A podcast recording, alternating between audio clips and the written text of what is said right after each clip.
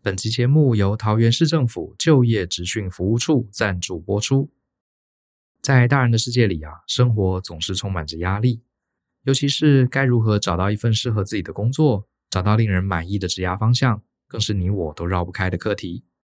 除了按时收听大人的 Small Talk，桃园市政府就业职训服务处也在一旁帮助你。他们除了提供相当多元的职训课程，还提供像是职涯规划、履历见证、就业媒合、津贴补助以及征才活动等各种服务，为的就是帮你搞定就业前的准备，成为你职涯路上的好伙伴。桃园有投入职能训练场，只要符合特定资格，都可以向训练单位申请免缴自行负担费用。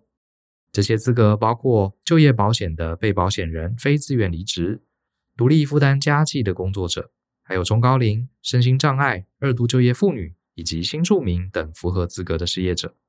如果是非自愿离职但具有工作能力，也愿意继续工作的伙伴们，只要向公立的就业服务机构办理求职登记，经由机构安排全日制的职业训练，就有资格来申请职业训练的生活津贴，为你重回职场尽点心力。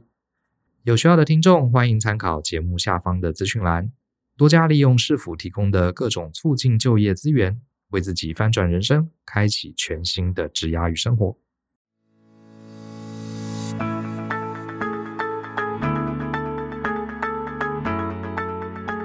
欢迎收听大人的 Small Talk，这是大人学的 Podcast 节目，我是 Brian，很高兴又跟大家见面了。呃，这一集呢，我想跟大家聊聊我最近的一些小小的个人的感触跟心得。前一阵子呢，我蛮常去大学里面演讲的，我去了我的母校成大，去了这个公社系，还有这个 EMBA 的课程。然后我后来又安排了去了交大，然后还去了清华。呃，这几个学校呢，都有认识的朋友在里面当教授嘛，然后就跟他们聊，呃，演讲完之后就会跟他们一起吃饭聊聊天。我们当然啦，这个 这群这个中年人难免会聊聊现在年轻学子，啊，至少是我们接触到的时候，对他们这个时代的看法。然后我们都不约而同的有一个想法，就是倒不是觉得他们躺平哈，因为这几个学校的同学们都相当优秀，里面几乎是很少遇到想要躺平的人。反而呢，我们发现现在二十几岁的小朋友哈，都有一个普遍跟我们那个时候比，都有一个很普遍的现象，就是比较不敢去冒险。好，有点胆小慎微，这个是我的几个教授朋友都发现的哈。然后我们就在讨论啊，这个为什么会这样子哈？呃，老实说，像以我自己，我从来不觉得我是一个很勇敢冒险的人。哈，我这个不算是我的特质之一。可是我自己发现，我们的员工，然后呃，认识一些年轻的小朋友，你会发现他们比我年轻的时候还要更胆小。我觉得我已经不是很大胆的人了。呃，这而且这似乎是一个普遍的现象。那我一个在当在成大当教授的朋友，他就讲了一句话，我觉得是蛮有道理的哈，也引发了我的一些想法。他说啊，现在的年轻人啊，不是胆子小，也不是不努力，而是呢，他们都很习惯要先把整个状况搞清楚之后，确定没有问题了，他们才来开始采取行动。因为呢，呃，他发现他的学生，其实这些学生是很认真的，他们只是呢，希望在踏出第一步之前呢、先做好准备，然后一次就做对，而不要去走了冤枉路。所以呢，我觉得这整件事情，呃，这位老师，我觉得他讲得非常好，并不是说年轻人胆子小，哈，并不是的，呃，而是说他们觉得说这个对于风险，他们希望说，既然我可以先把这些未来的路可能都尽量查清楚，那我就尽量查啊。所以等我还没有查清楚的时候，为什么我要去呃？这个冒进呢，对不对？万一出了错，不是很不划算呢？明明可以先查清楚。其实这样的一个心态，往好处想是预做规划。诶，那问题来了，我就在想啊，我们都鼓励大家做什么事情要谋定而后动。那现在的年轻人就是谋定而后动啊，为什么我们又反而觉得说他们不敢冒险呢？所以这就是我自己心里的 murmur，我就在想这到底怎么回事。然后我一路上从学校回来，在高铁上，我就在想，啊。到底这个过程中，为什么我们觉得年轻人好像很多事情都不敢呃不敢冒险？我们为为什么可以冒险呢？好，想来想去啊，我发现这根本就不是什么年轻人跟中年人的差距，而是啊这个科技的进展。因为老实说，在这个科技之下，我自己评估我自己也变得不敢冒险了。我就讲一个非常非常生活化的例子好了。好，比方说今天我要去找我朋友，或者是我要去演讲，我相信大家一定都一样。我们一定，比如说我要去哪个地方录节目，对方会给我地址，我一定会怎么样？把它输入我的手机嘛，用 GPS 查好地图，要坐什么车，怎么转，怎么转弯，大家一定会做这件事情。可是你仔细想一想，我们小时候哪里有手机，哪里有 GPS 这种东西？好，我还记得这个小学的时候去朋友家过生日啊，这个帮朋朋友庆生，那小学同学就跟我说啊，姚师好。你就坐几路公车，在哪一站下，然后呢，呃，什么往左边拐两个弯，看到一栋红色的公寓，我就是在那个公寓的三楼，你就按电铃，我就下来接你。哎，我们就这样去了，是不是？因为老实说，那时候你没有这个选择，我甚至连地址都不知道，就大家讲一讲坐哪一路公车，大概在哪里哈，房房子长什么样子，我们就去了，而且还真的敢按人家电铃。那你说我们那个时候的人对于方向感比较好吗？我们比较敢去陌生的地方吗？当然不是嘛，因为在那个时代里，我们没有选择嘛。所以我记得以前，呃，我们要去哪里，其实对方很少会直接给你完整的地址，都是用讲的啊。你坐车坐到哪里，然后哪一栋转弯，第几栋就是了。为什么？因为讲地址，好，其实反而不方便，跟我们讲这个地貌。啊，哪里要转弯？啊，看到哪个房子右转啊？星巴克后面的巷子，我们比较知道怎么找。那现在因为大家都很习惯用智慧型手机，都会用 GPS，所以我们通常就不会去讲说啊，你到哪里转弯什么，不会讲这些，都直接说哦，我地址什么什么路几号几巷几弄，我们就自己输入手机，而且手机会给你一条最短的路径。好，这是我们这个时代，这跟你年轻跟你年老没有关系，而是我们人类走到这个时代。你有了很多的工具，可以事先的预测你做这件事情的精准度，可以事先的告诉你你可能接下来的风险。就像以前要出门，哪里会把手机看一下？哦，今天会不会下雨？而且还以每小时告诉你降雨几率是多少，你可以决定要不要带伞。以前就是固定把伞带着嘛，对不对？因为你永远气象报告那时候没有那么准，就算就算那时候气象报告很准。你也没有手机，你也不会知道现在即时的天气到底如何。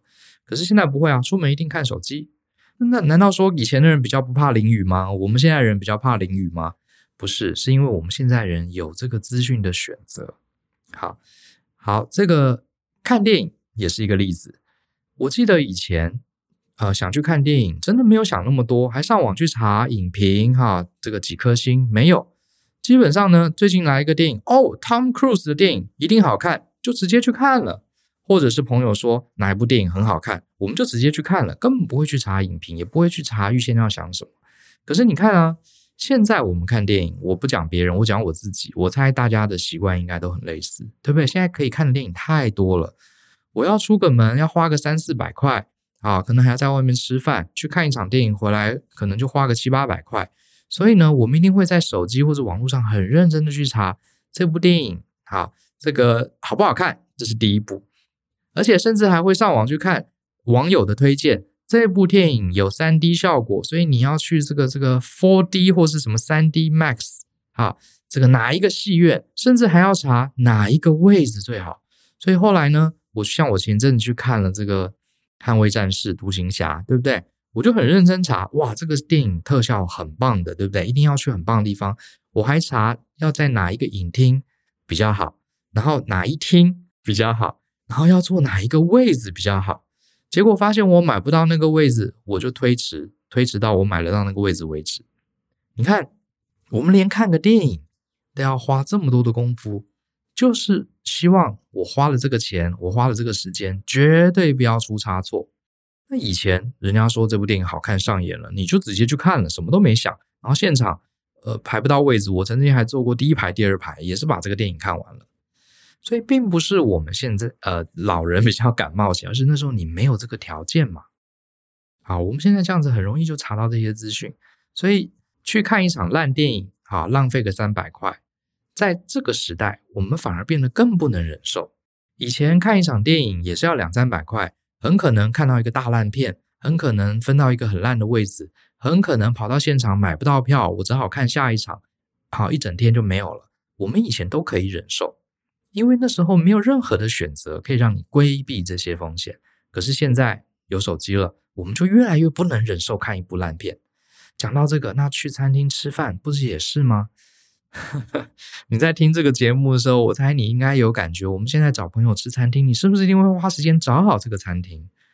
第一个，它在哪里，方不方便到，它好不好吃，对不对？一定会查好。有些时候，光是在这个呃 Google Map 上去看这些餐厅的评价，我们就看了好久好久。原因就在于什么？因为我们已经不能忍受有任何的一餐服务不好，或是食物很地雷。以前哪里有这样子呢？以前根本没有那么多资讯，啊，这个你也找不到情报，哪里可以看到每一家餐厅都有这么多人的评鉴？没有这个东西。好，你真的有些时候，我们朋友说聚会，哎，学校附近有一家什么，我看好像还不错，我们去吃吧。哎，好，就这样去了。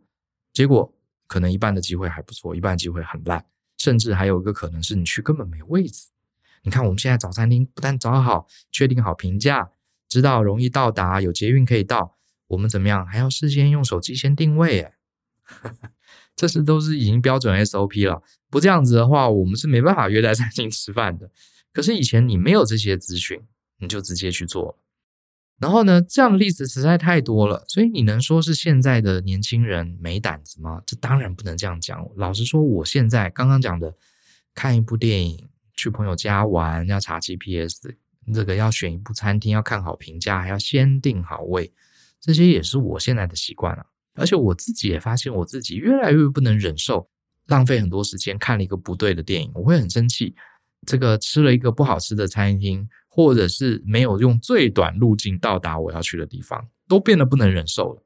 好，我想，我想这跟年轻跟老没有关系，这跟世代的差异也没有关系。我们其实都一样，是因为我们有了更好的选择，我们有了更好的科技，我们有了更好的预测。好，在基于这样子下，我们没有必要去冒无谓的风险。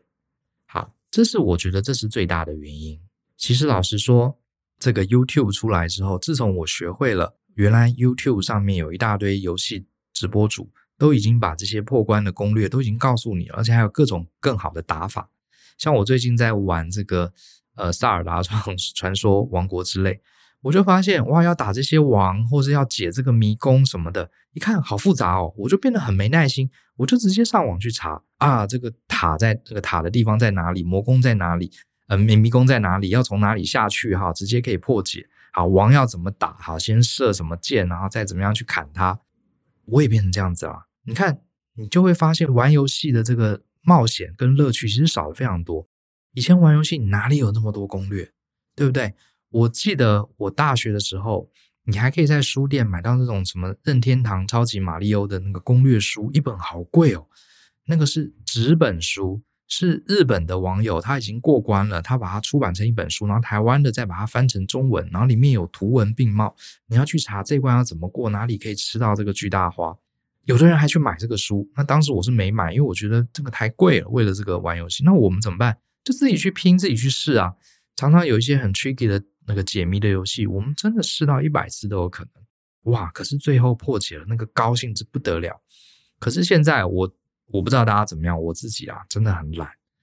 好，我大概试个一次两次，哦，这个好难哦。YouTube 上去看攻略，好，过了。然后我就发现我自己现在对玩游戏的乐趣不像以前那么高。我觉得可能有一个很大的原因就是我已经不想要冒险，我不想浪费那个摸索、探究、试错的时间，因为那个答取得答案的。这个门槛啊，太低太低了。我把身边的平板拿来，随便输几个关键字，任何一个关卡，任何一个细节，你都很容易找到。有人已经用很多种方法告诉你怎么过关，所以我们会觉得，我直接用那个最好的方法不就好了吗？我找那个最优解不就好了？我为什么要自己试一百次，浪费很多时间？因为我剩下的时间我还要追剧啊，对不对？我还要工作啊，我还要休息啊。所以，我们这个时代呢，就是这么回事。好，这就是很多人讲的科技反而造成我们的焦虑，造成我们的忧郁，因为我们对于风险、对于不确定性的允许度已经几乎是零了。我们要直接运用科技，直接找到最好的方式来解决。好，所以我得说，这根本就跟什么世代一点关系都没有。只是现在二十几岁的小朋友，他是数位原生时代，他小学时代他就知道有这些工具可以用。那我们是可能活到四十岁以后，慢慢这些工具才成熟。活到四十岁、五十岁才成熟，我们也变得跟他们一样依赖这些工具啊。至少我是。好，所以回来之后，我在高铁上，其实我也不知道讲这些对大家有什么帮助。这只是我对社会的一个观察。啊，对自己的一个反思，所以你看，对比之下，我们这个时代的大人跟几百年前的大人比，你看我们又差了一大截。前几天我在看老高与小莫在讲这个大航海时代，你看那个时候的人，像哥伦布啊、麦哲伦啊，哎，他们那时候是没有地图的，他们的地图就只有到欧洲，就是有人真正去过的地方，他们有地图。其他非洲长什么样子？美洲那时候还没发现呢。印度在哪里？他们其实都是用猜的。啊，这个有我们大人学教室里面有书架上有一本书，叫做什么《神秘的地图》还是什么的。他就是把古时候的地图拿出来，好，古地图给大家看一看。以前一千年前，哈，五百年前，三百年前，世界地图长什么样子？你看了真是哈哈大笑。根本就是乱画的，真的是乱画的，都是他猜测。可能有一个旅行者从那边回来说：“哦，中国是一个什么样的地方，在哪里，要怎么走？”他就以凭他的想象啊，画出这样的一个地图，全部都是错的嘛。好，现在看来，通通都是错的。那时候根本连地图都没有，不要说什么 GPS。那那时候的人怎么发现新大陆呢？怎么环游世界一圈呢？老实讲，就是百分之九十九是用猜的嘛。它就是一个 assumption，一个假设。哎，我往这个方向走走走，是不是会先经过印度，再绕一圈回来？假设地球是圆，你看他连地球是圆的，他都要假设。那那时候有什么东西呢？地图是没有用的，就是靠罗盘。至少他知道罗盘啊，固定这个方向是指北。好，那我可以一直往西走，我确定我是往西走，啊，不是往东。他们就上船了，就开始开干了。你看那个时候的人，现在想想真是不可思议啊！我连去我家附近的一个餐厅，我都要找 GPS 确认他我走的路径是最短路径。那个时候的人连地图都没有，他就是凭一个指南针，哈，他就一个船队，他就去找美洲大陆了，就去找印度了，哈，他不是去找美洲大陆，他是去找印度，好，结果后来你看整个走错，所以是走到美洲，他以为他到印度，所以他看到那些原住民，他就叫 Indian，以为他们是印度人嘛。这个老高的节目里面都有讲，其实大家以前都学过了哈，就是这么回事。那你说那个时候的人比我们勇敢？当然，你看结果论，哇，他们真的很猛。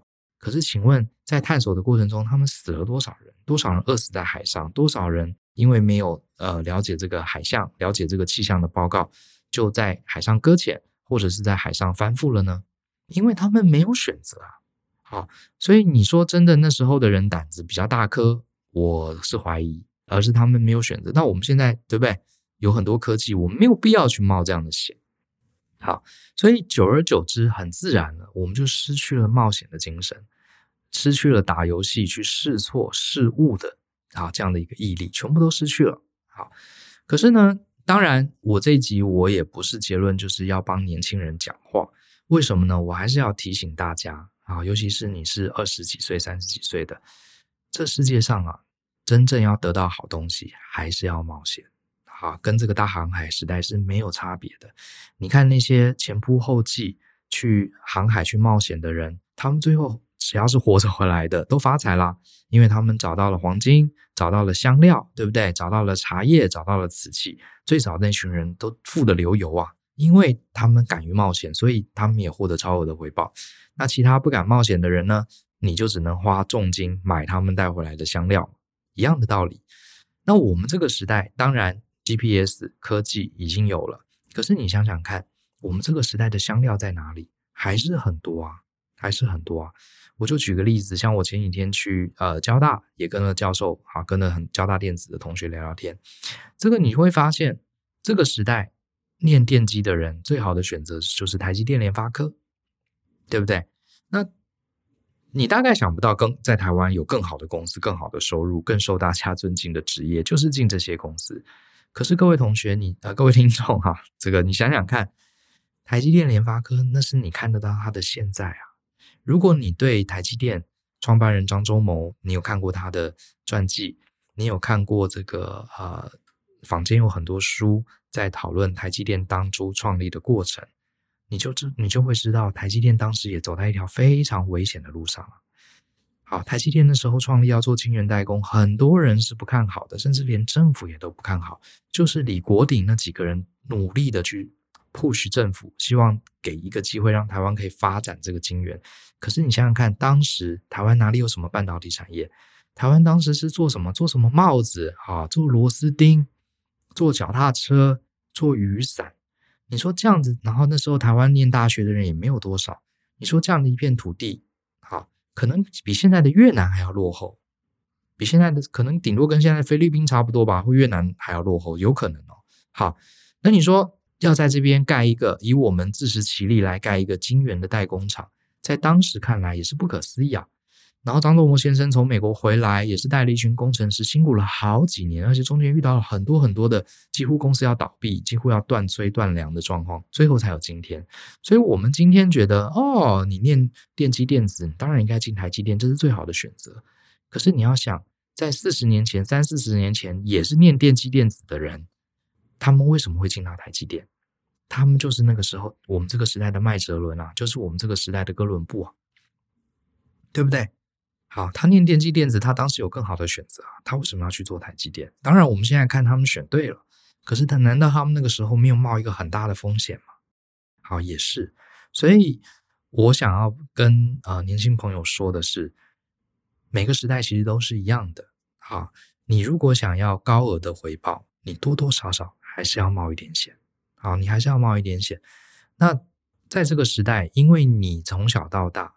你会很习惯这些科技，这些科技对我们未来的不确定性降低了非常非常少。可是我们这个世界还是有很多很多不确定性。好，举个例子，像我们大人学有个伙伴，他多年前在顾问公司上班，这个是一个非常非常人人羡慕的工作。可是他觉得总觉得少了什么，对不对？他就跑进了这个 AI 的公司。现在讲 AI 公司，哇，你当然知道 AI 很棒啊，OpenAI 多了不起啊，对不对？改变了人类啊，对不对？可是，在几年前，四五年前，哎，很多人并不知道 OpenAI，而且大家觉得这只是一个幻想，你不可能做出像电影里面这么厉害的 AI。可是那时候就有人进去了，像我们这个同学，他就进了 OpenAI，对不对？那今天我们看到他选对了一条路，可是当时他可是冒了一个很大的风险，他的薪资可能没有原来高，他走的路可能呃，父母或是身边的人会觉得你在那么好的公司，你为什么要进一个这个感觉没有前景的，做什么 AI 的公司？好，所以我还是建议大家，你应该在适度的在人生的路上，如果如果你有一些企图心，你还是要想办法冒险的。这个是在每个时代都是一样的啊，都是一样。当然，你不用像伊隆马斯克一样，哈，去什么登陆火星，把自己搞得这么辛苦这么累。可是我觉得这是一个对价关系，你越能试着做一些你无法预测、充满不确定性的事情，通常你的回报也会越高。好，回报也会越高。那为什么现在的年轻人感觉好像不太敢冒险呢？就是刚刚讲的原因，科技。不过这边我也在想，为什么有些时候大家还是有一些人敢冒险？我就讲我自己为例，像我自己呢，当时跟舅去创业，其实我的家族里面几乎没有人在创业的。好，我的父母是呃公务人员、公教人员，他们其实从来身边的朋友也都是公教人员比较多。那为什么我当时跟就敢去冒险呢？其实并不是因为我们胆子大，而是我们有做了一些思考。所以我也把这些思考分享一下。说不定如果你有冒险，你却不敢呃踏出那一步，也许你可以试着这样想一想，说不定会让你的这个对风险的承担能力可以稍微提升一点。第一个，我常常讲，就是你要推到极致，写下最坏的剧本。像当时我跟就创业，我们其实就想过。假设我们这个事业不管怎么做都做不起来，那我们最惨会赔多少钱？最坏的状况是怎么样？如果你是一个懂得运用科技的，我反而觉得你应该把科技用在去写坏剧本，好，去预测最坏的状况，而不是说你一定要找到一条 GPS 的最短路径你才要做。这个我觉得是科技用错方法。你应该用科技来设置你的安全网，跟写下最坏的剧本。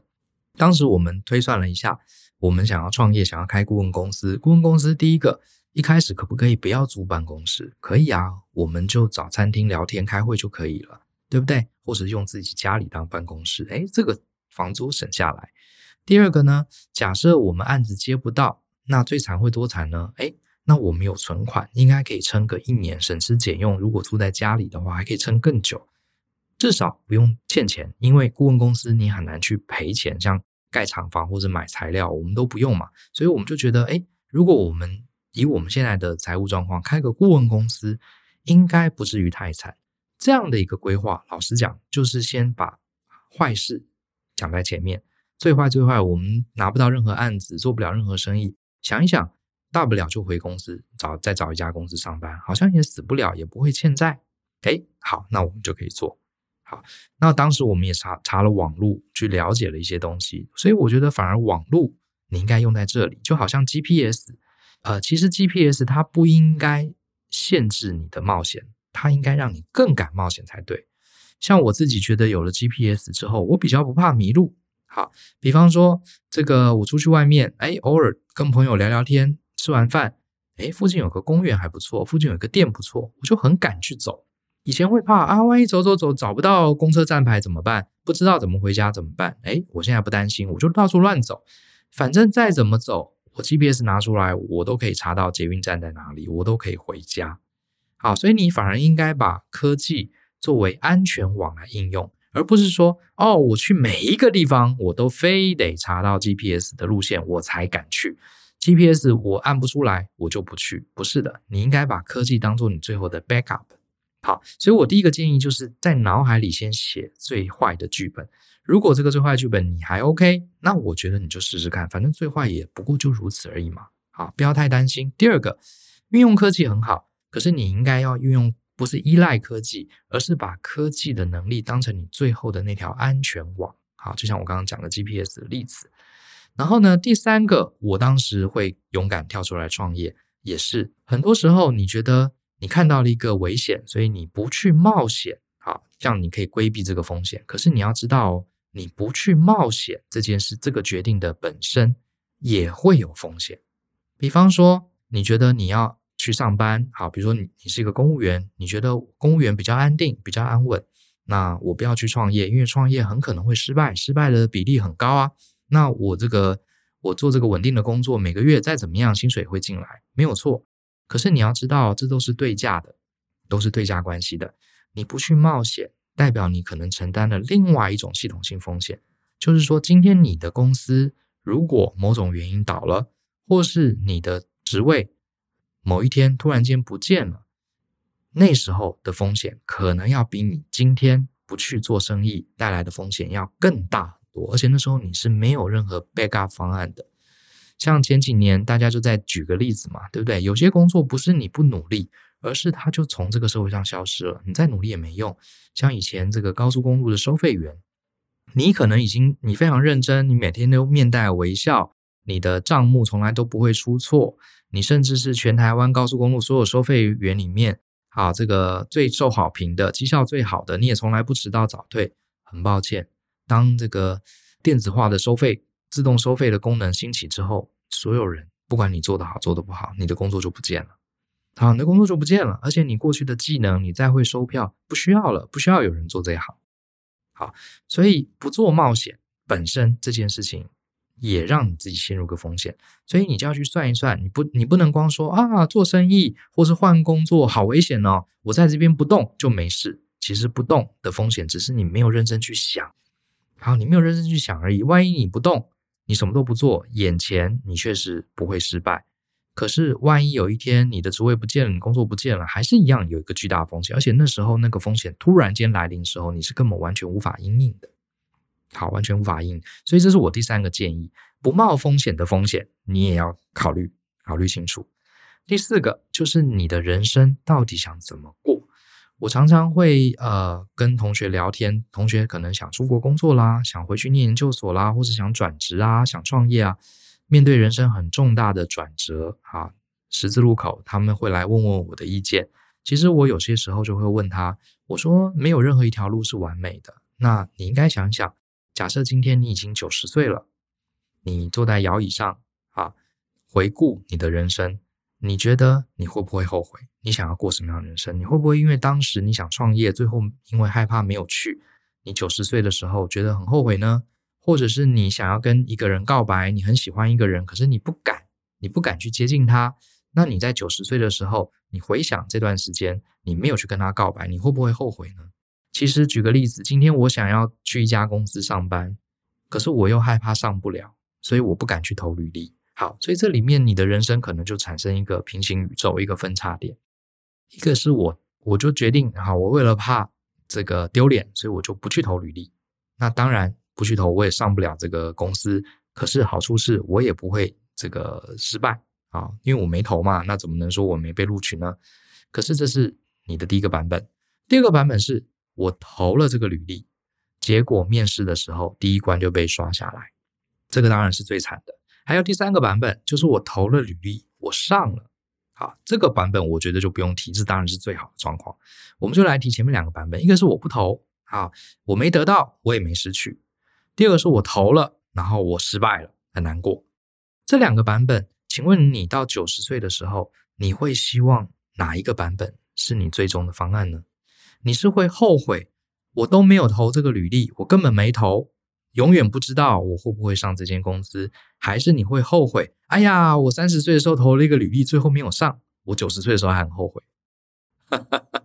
我常常这样问同学，各位应该懂我的意思。我大部分同学其实都还是蛮有企图心的，他们都说，他们就笑了。然后老师，我九十岁之后，我回想我三十岁有一家工作没面试没上，我可以想象那时候我应该不会 care。我说那就对了。可是，如果你因为自己害怕，你从来没有去创业，从来没有去投这家公司，从来没有去跟你喜欢的人，呃，去接近，你会不会后悔？他说：“老师，我一定会后悔。”其实大部分人都是给我这样的答案。好，因为很多眼前的风险、眼前的痛苦，你大概可以想象。不要说到九十岁了，你过个一年，你可能也就忘了。你想想看嘛，你人生从小到大长到现在，你有没有做过很多蠢事？有没有做过很多错误的决定？你现在还很痛苦吗？还像当年一样，哎呀，很懊恼吗？我想大部分其实都没事了嘛。所以同样的，你今天冒了一个风险，你两三年后，你通常也没觉得怎么样。可是像我自己，我反而觉得人生有一些当时该做，可是我不敢做的事情，我现在会觉得好可惜。要是我当时做，我今天会不会不一样呢？可是这个可惜，你永远不会得到答案，因为它时间就已经过去了。所以这是我的建议，哈。呃，第一个我想讲的是，我们不要再去责难年轻人，因为老实说，我们这个成年人、中年人、老年人也很依赖科技啊，对不对？所以这个不是他们胆子小的问题，而是他现在有了更好的工具，所以他没有必要去冒我们以前那么多的风险嘛，对不对？没有必要嘛。好，那所以这个是我觉得要用平等的心去看待不同时代的人，这是我第一个结论。第二个结论是，我想跟年轻人讲。你还是要努力冒一点风险，因为这些风险会让你带来超额的回报。可是你可以怎么想呢？第一个，先把最坏的状况写下来。如果最坏的状况其实好像也还好嘛，那你就值得试试看，因为有可能你成功了，你会有超额的回报。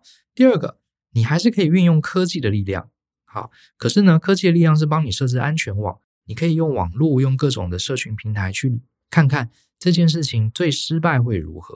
就像我刚刚举的例子，GPS 它应该反而让你更勇敢，你可以到处去探索，反正你永远知道怎么回家，而不要把科技当成一种依赖。我非得要 GPS 查好任何的路线，我才要踏出第一步，这样子你就被科技给奴役了。好，我们应该利用科技，不是被科技利用。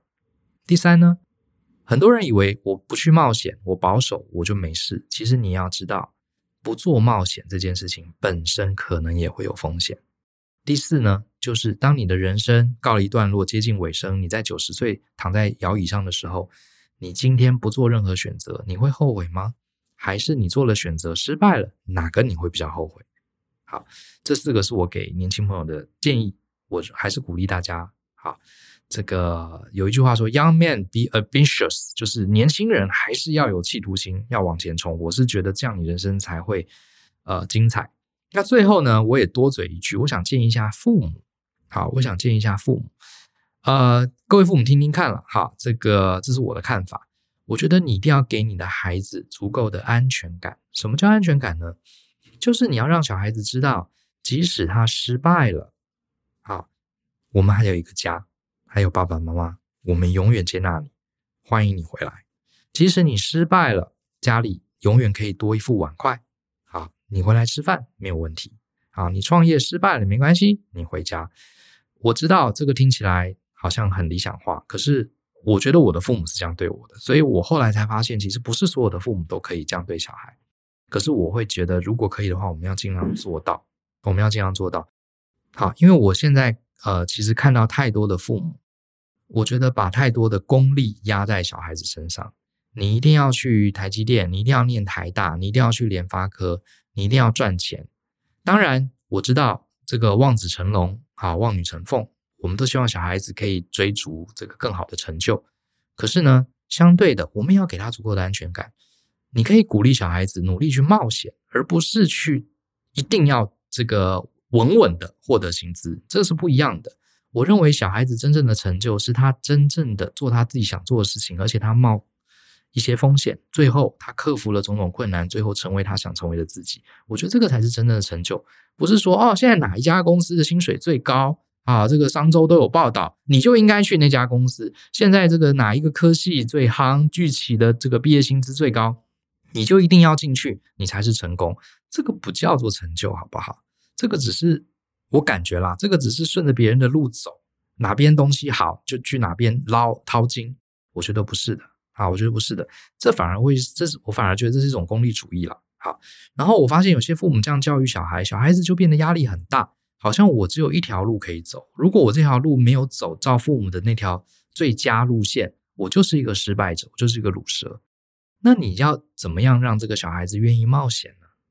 对不对？而且他跟父母的关系也会变差，为什么呢？他冥冥中就会觉得我一定要做到这一点，否则的话，我就是让父母失望了。我就不是一个好孩子，所以父母对他来说就像军队的教官一样。我如果没有成功的攻下这个山头，我就是失败者。军官要不就是处理我，要不就是对我很失望。可是我们跟父母的关系怎么可以用这种外在的薪资、外在的职位来衡量？这好像那何必呢？那我就我就当我老板的小孩就好了。我老板就是这样衡量我的，对不对？何必要父母？所以我才觉得安全感超级重要。你看啊，为什么这个时代敢冒险、敢创业，好，敢做一些大胆事情，很多都是家境不错的小孩。当然，我知道很多酸民会说：“哎，那他他家有钱，他没差。”对，你讲的没错，就是因为他们的爸妈某种原因可以给他们更多的安全感。反正家大业大，你就去试嘛。呃，自己去开的公司垮了，那也不过就赔个两亿，这个我出得起，没有错。我知道我们大部分人都没有这个本钱，可以让小孩子去乱尝试。可问题是，所谓的本钱不一定是钱呐、它也可以是心理上的安全感啊，对不对？我们可能没有办法像那些大老板说啊，你去开公司试试看，大不了倒掉了，爸妈可以赔。可是我们可以跟小孩子说，你可以尽量去试不同的工作，你可以试着去创业。爸妈可能没有钱给你，可是如果有一天你没饭吃了，你回来，我们多摆一副碗筷，你的房间我还留着，这样就可以了。我就光是这个安全感才是重点，不是钱。好，第二个呢，我的建议给父母的建议是，不要为了孩子的表现好跟坏，在那边大惊小怪。好，不要把它变大惊小怪。像前一阵子台湾的那个年轻的棋王，他不是在亚运会上打败了世界前三名吗？